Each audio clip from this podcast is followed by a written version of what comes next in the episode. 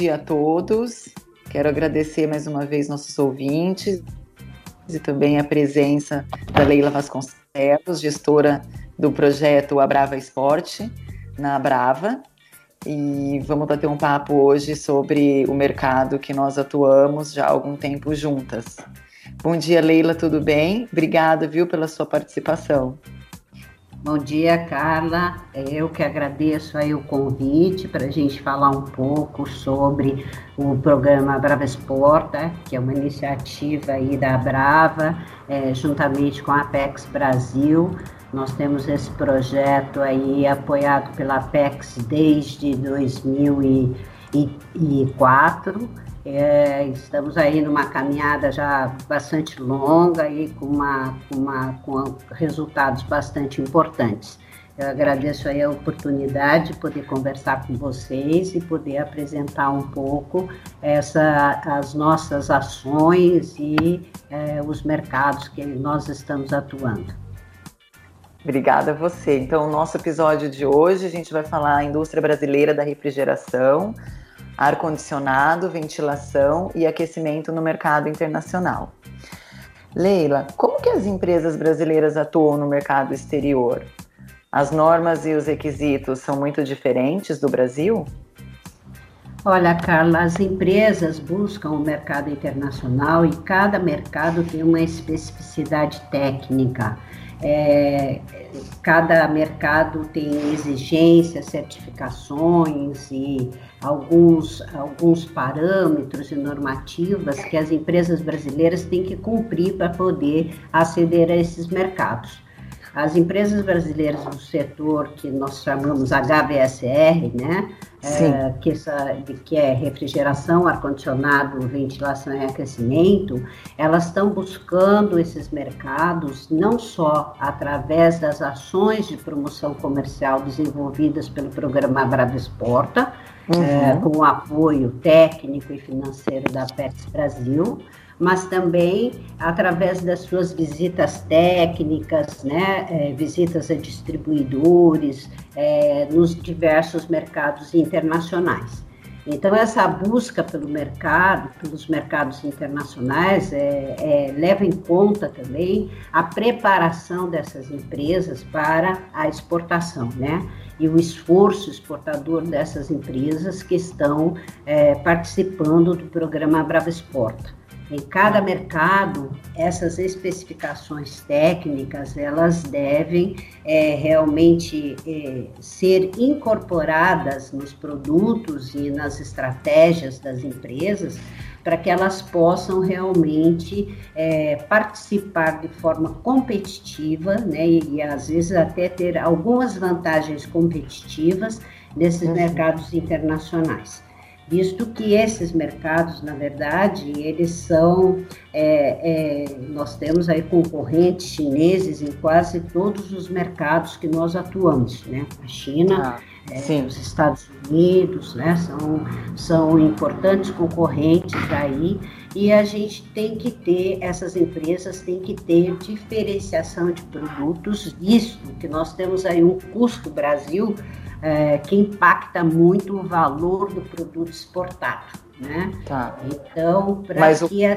Tá. Desculpa, o custo do, do, do produto que é, é, é, feito, executado, ou também o custo para a gente enviar para fora do Brasil? É, é, o custo do frete, às vezes, para mercados mais próximos, os mercados latino-americanos, às vezes é mais compensador, né? Quando as empresas têm base é, nos Estados Unidos e que possam exportar até para os mercados, para esses mercados latino-americanos, através é, dos Estados Unidos, Miami, etc., fica mais, mais barato esse frete.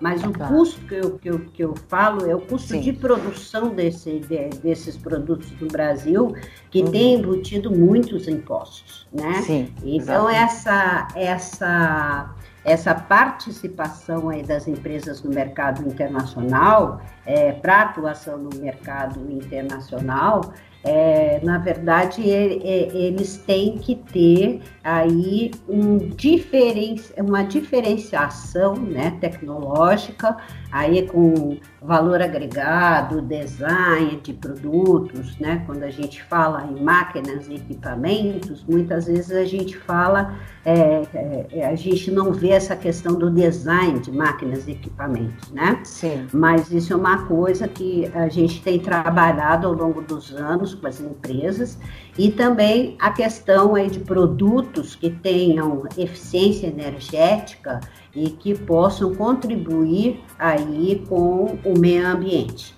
Então, as ah. empresas, para atuarem nos mercados inter, internacionais, elas têm que ter essa diferenciação, visto que o nosso preço é mais alto que dos nossos concorrentes.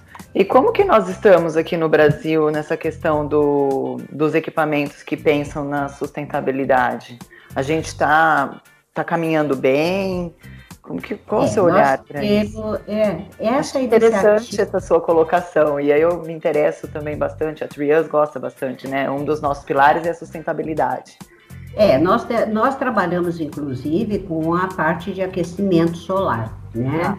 Então, essa parte é uma parte que está muito desenvolvida no Brasil, só que a concorrência internacional para a gente exportar o, o, o, solar, porque a gente faz o, o solar de aquecimento térmico, né? É, e não o fotovoltaico.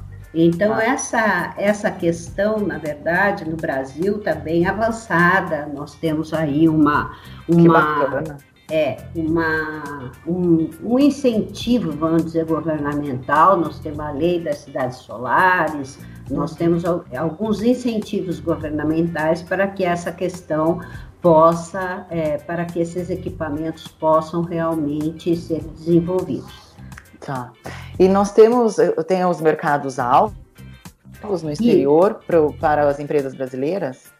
Sim, é, todos, todos os projetos que a gente desenvolve junto com a Apex Brasil, a gente tem aí uma, uma, uma parte que chama-se o ranqueamento de mercados. Então, a gente faz uma análise da malha do comércio mundial tá. e essa análise a gente faz aí cada é, analisa cada mercado para ver a potencialidade é, que as não só do mercado, mas como também das empresas brasileiras para exportar para tais mercados. No, no projeto de 2018 a 2020, nós tivemos aí muito focados os mercados da América Latina, né? É, e a gente tinha África do Sul, México e Estados Unidos, mas é, tínhamos muitos países da América Latina. Nessa fase do projeto agora, que seria 2020, que será 2020 a 2022, as empresas brasileiras saíram um pouco aí desse mercado latino-americano, né? Não que saíram, mas tem já aí uma, uma caminhada nesses mercados, né? Então já tem um relacionamento comercial nesses mercados. Tá. Então agora nós estamos com alguns mercados alvo aí um pouco diferentes, né? Claro que temos a América Latina, Sim mas a gente está trabalhando a África do Sul, os Estados Unidos, o Canadá, o Catar, né? Tá. Os Emirados, é, o Chile, a Colômbia, o México e o Paraguai. É, nesse contexto de é, mercados-alvo, a gente tem aí também a questão de que as empresas, até pela concorrência que a gente tem aí na América Latina, em muitos países da América Latina, onde a, a, o fator né, de, de, de, venda é preço, né, e isso Sim. daí a gente não consegue realmente concorrer com a China. É. Então, as empresas saíram um pouco desse, desse, é, desse escopo aí da América Latina e partiram para alguns mercados que é, é, é, são muito interessantes. Começamos a vender para a Europa, né, mais efetivamente. Olha que é, bacana. É, para o Marrocos, para a Rússia, para o Egito, para a Alemanha, para a Tunísia, Coreia do Sul, uhum. Ucrânia, Noruega. Então a gente acabou saindo um pouco, as empresas saíram um pouco desse, desse, desse foco de América Latina. De América né? Latina, tá. E, e, o crescimento dessas Bom. exportações, até na, na nesse período da Covid-19, aí nós tivemos um impacto grande aí na, na queda é, mundial dos mercados, isso não foi só o Brasil, mas é, vários países, né? Sim. É, nós tivemos uma, uma queda substancial aí de exportações para esses mercados. Mas é, esses mercados aí que eu citei, né, nós tivemos Sim. aumento de exportações muito representativas, né? Por exemplo, tá. Marrocos, quer dizer, que a gente não exportava, então você tem um aumento de exportação significativo aí de 86 mil por cento então, Olha. quer dizer, a gente passou a exportar para esses países, né? Você vê o próprio Chile, que a gente trabalha há anos, né? E o Chile tem mudado um pouco o foco de mercado, que a, a o fator é preço, né? A, a, o Chile, o México, Sim. né? Uhum. É, então, nós tivemos aí uma, um volume de exportação aí no primeiro semestre de 2020 para o México de 82%. Olha que sensacional. Sensacional. Muito bom. É, e estamos na faixa de 70 tipos de equipamento que a gente exporta, que são mais exportados, né? Sim. Então, nós temos aí os compressores, nós temos a refrigeração, os grupos frigoríficos, né? Sim. É, e nós temos a parte também de refrigeração comercial, que são os refrigeradores e congeladores para alimentos. Nós ah. temos unidades de ar-condicionado, trocadores de calor, evaporadores, ventiladores, né? E os controladores eletrônicos também para umidade, temperatura, controle de, de, pressão e essas coisas todas, pressão de, de, de é, refrigeração, né? E ah. também temos algumas, é, a, o cobre como uma matéria-prima principal para esses produtos de refrigeração e ar-condicionado. Então, uhum. esse é um. É, é, nós temos empresas que exportam isso, e são empresas bastante representativas no programa, né? Tá. E que contribuem muito é, para os resultados que nós temos obtido nos vários mercados. Ótimo. Por assim, fazer uma pergunta, é, curiosidade também que me surgiu agora por nós sermos um país tropical, a gente tem um diferencial é, de fazer, por exemplo, ar-condicionados, de fabricar, criar esses equipamentos? Ou não? Isso não, não influencia? Porque a gente. Isso, hoje a gente. Tem, né? É, é, é, isso não influencia muito, né? Na verdade, ah. por exemplo, o que nós temos, assim, a grande, a grande é, as grandes empresas que exportam, né, eles, eles trabalham com componentes e partes e peças de refrigeração e ar-condicionado. Nós ah. temos produtos finais, claro, como, como os evaporadores, os ventiladores, uhum. etc., refrigeradores, é, não a parte de linha branca doméstica, né, mas a parte de refrigeração comercial. E isso nós temos assim uma tecnologia muito reconhecida, nós temos competitividade tá. né, com outros tá. países. Então é, é isso é, que eu queria saber, tá? É, nós somos competitivos com outros países, nós temos aí é, essas exportações e esses, esses aumentos aí representativos, né, da faixa de exportação das empresas apoiadas pelo, pelo programa, eles demonstram que o Brasil tem tecnologia, né? Tem reconhecimento internacional como fornecedor de tecnologia, né? E Sim. tem equipamentos, produtos, é, é, máquinas e equipamentos que hoje estão nos Estados Unidos, que estão no México, que estão é, na Europa, né, que estão no, nos Emirados Árabes, né, nós temos empresas do projeto que hoje toda a parte de controladores eletrônicos do aeroporto em Dubai é de uma empresa brasileira do projeto. Então, são resultados importantes que mostram que o Brasil é, é reconhecido de forma tecnológica no exterior. Muito legal. Leila, e o papel das feiras internacionais nesse setor? Qual, qual a sua opinião sobre o papel dessas feiras? Olha, é, Carla, eu acho assim, feiras internacionais, por exemplo, nós temos tido resultados importantíssimos em feiras. Né? Nós temos tido é, visitações importantes, a gente faz a HR nos Estados Unidos, que é a maior feira é, do setor, e isso, ah. as feiras, elas dão visibilidade às empresas, né? Sim. Claro que é, com esse apoio da PEX Brasil, que é fundamental para nós, para a gente poder estar tá fazendo essas ações de promoção comercial no exterior, hum. as feiras têm representado, assim, muito, é, papel muito significante é, na questão de podermos apresentar as empresas brasileiras e a tecnologia. Tá. Eu acho que fe, as feiras elas, elas dão essa visibilidade para as empresas e elas podem realmente é, fazer um papel direto de apresentação do produto e, e, o, e o interessado, o importador, o distribuidor, poder conhecer a empresa e fazer esse relacionamento comercial. Isso é uma coisa que tem, é, é, é, é tem tido um papel fundamental no projeto, porque temos é, é, encontrado muitos distribuidores que passam a distribuir e a gente passa, por exemplo, a, a exportar para novos mercados, né? Sim. Como também a gente tem é, é, é, empresas que, após a participação em feiras, se internacionalizam com escritórios no exterior.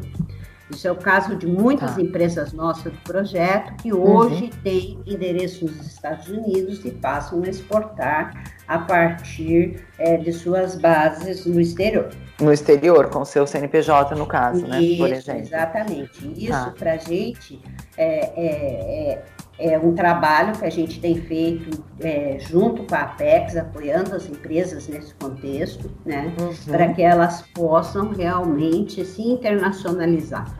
Então, é, as feiras, elas contribuem muito para isso, né? É, tá. É, porque elas, elas fornecem, elas, elas fundamentam esse papel das empresas na sua internacionalização. Sim.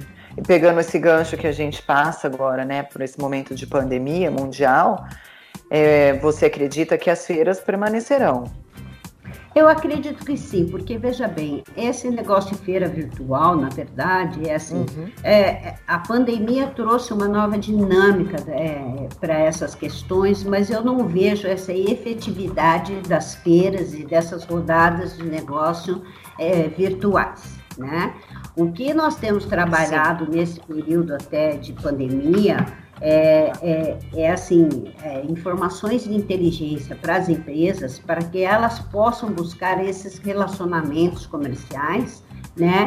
E, e pós-pandemia, elas possam realmente voltar a visitar os mercados, né? Uhum. É, eu acredito que 2021 essa, esse será é, é, o, essa visão de, de, normalidade, né, que a gente tem. Eu acho que vai continuar, é, porque veja, nós estamos aí já é, planejando feiras, obviamente a partir de março, abril de 2021 Tá. E já vamos, estamos reservando área e essa coisa toda. Então, eu acho que essa dinâmica de feira é uma coisa muito forte. É muito né? forte. Você que né? trabalha é, com feiras internacionais, você sabe bem disso. É, a gente faz a HR, que é uma feira enorme, é, e assim você tem é, são é, pavilhões e pavilhões né, de empresas internacionais, não só dos Estados Unidos, né, claro. mas de outros países. E a gente está nessa feira desde 2005. Olha, então, é. 15 anos. E, é, exatamente. Então, nós estamos nessa feira desde 2005 e nós teríamos uma feira agora em Chicago em janeiro, né, tá. que é a Chicago, é, que é essa HR uhum. Chicago.